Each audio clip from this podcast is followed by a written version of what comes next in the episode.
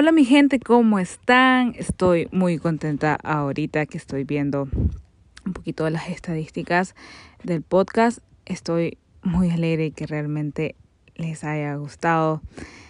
Y estoy un poco sorprendida, la verdad. Eh, no sé quién de Bélgica, Brasil, Reino Unido, Canadá, Tailandia, Australia, Alemania nos está escuchando, pero si estás practicando tu español, pues voy a tratar de hablar lo mejor posible para que sigas aprendiendo y muchísimas gracias por escuchar los podcasts. Y un saludo para toda mi gente en Latinoamérica, en Guatemala, Costa Rica, El Salvador, Argentina, México, Paraguay, Chile, obviamente a mi gente de Nicaragua, un gran, gran, gran abrazo. Y no importa dónde nos, me estés escuchando, si vas a camino al trabajo, si estás en Australia, o si estás en Paraguay, si estás en Estados Unidos, o si estás lavando trastes, o si estás en el baño haciendo del 2. No importa, gracias por escuchar este podcast. Y este podcast va a ser un poco diferente porque no les voy a hablar de una serie o de una película les voy a hablar de un personaje. Y les voy a hablar de Ragnar Lothbrok. Si no has visto Vikings, déjame decirte primero que te estás perdiendo de mucho. Porque Vikings es un must, es algo que tenés que ver. Y las tenés que ver subtitulada, porque vas a aprender un montón de palabras. Déjenme decirles, esto es pausa, pausa, paréntesis, iba a ser pausa activa.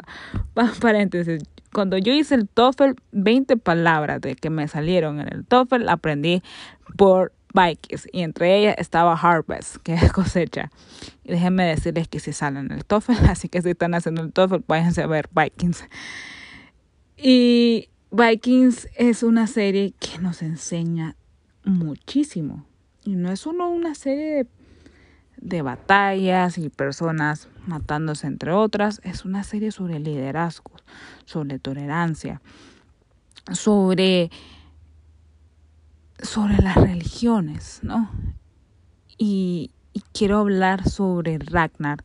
Ya lo, ya lo he hablado un poco en la página en el pasado, pero creo que lo tengo que volver a hacer porque siempre me molesta cada vez que leo es que la muerte de Ragnar no debió de ser así. Eso me molesta muchísimo. Y mucho se habla sobre la muerte de Ragnar, que no debió de ser tan débil porque él muere en una jaula, que la dejan caer y muere con, enterrado en serpientes. Y la gente siempre dice que él merecía morir en guerra. Pero para mí la muerte de Ragnar fue grandiosa porque representa la fragilidad del ser humano. Ragnar, antes de morir, representa el ateísmo a sus dioses. Estoy casi convencida que él se sentía más católico que nórdico, que él creía más en nuestro Dios que en sus dioses. Pero lo creía así porque él solo quería ver a la única persona que realmente lo entendió, lo quiso y le enseñó un nuevo mundo y es el priest, su priest, Adestran. Ragnar además marca el ateísmo cuando dice que no existen los dioses, que somos nosotros los seres humanos quienes marcamos nuestro destino y que tenemos dioses solo para darle un sentido a la vida, pero que no son necesarios porque son nuestras acciones las que nos definen. Para mí Ragnar nos deja un potente mensaje y es un personaje complejo, es inteligente, es considerado un dios por los suyos, pero al final, y él lo supo y lo sabe, él era solo un hombre. Nos recuerdas que puedes triunfar mil veces, pero solo necesitas fracasar una vez, una, para que dejes de ser querido o adorado. Que te puedes aburrir del éxito si no tienes a las personas correctas para disfrutarlo, o al menos a alguien que te entienda. Porque para él París era solo algo para mantenerse conectado a la persona que él sí quiso, a la persona que le enseñó todo, que es su priest, sí, Ragnar es el mejor ejemplo que para ser grande tienes que aceptar a otro. No pensar que tu verdad es la verdad absoluta. Y de hecho en Vikings hay tres personajes que marcan este pensamiento, que de hecho son los personajes que más vas a recordar en toda la serie y los personajes que más te van a gustar, aparte de Floki, que son el rey Edberg, que por eso no pudo matar a Ragnar. Ateslan, que es el priest, y Ragnar.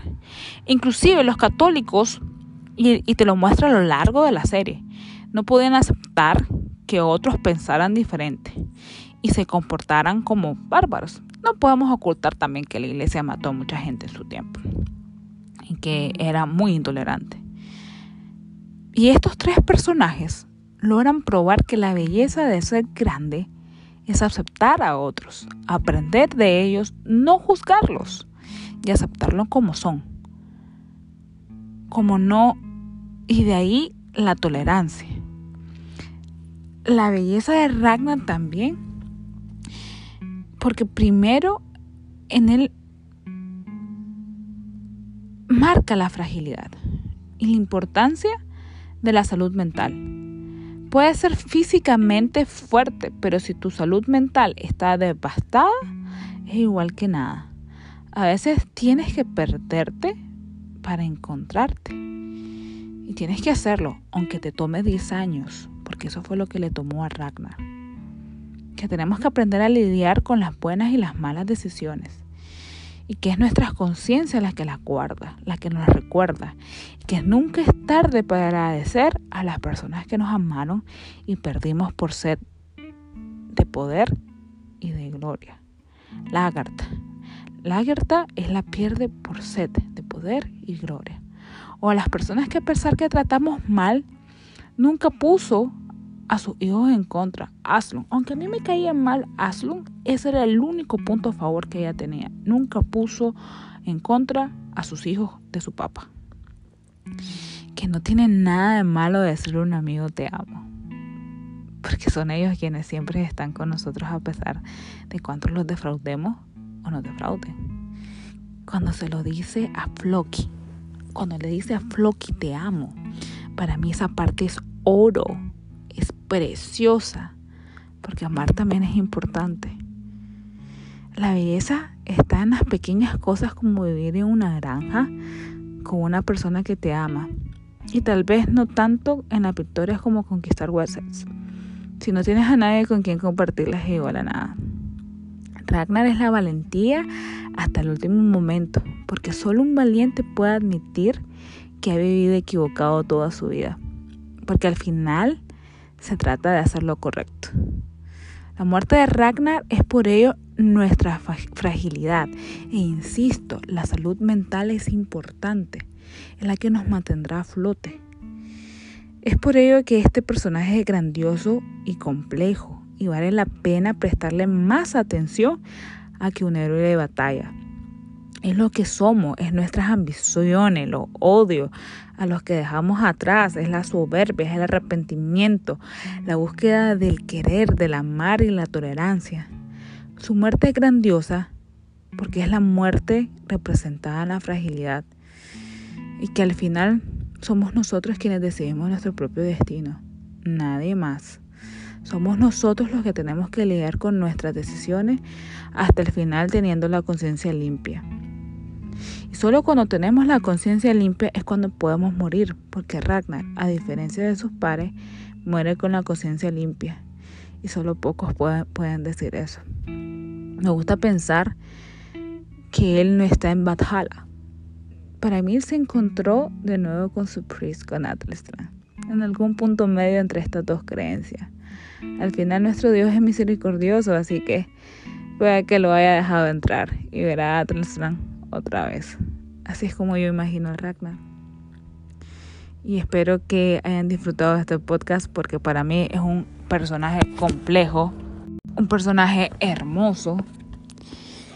Y Vikings es una increíble serie. Así que lo recomiendo full para que lo miren, para que miren Vikings y para que miren más allá de que solo eso era un héroe de batalla. Y que espero que este podcast los haya ayudado a pensar un poquito sobre el gran personaje que crearon y la belleza de guion que tiene Vikings en la serie. Gracias por escuchar, nos vemos en otro podcast. Un abrazo y un beso desde Nicaragua.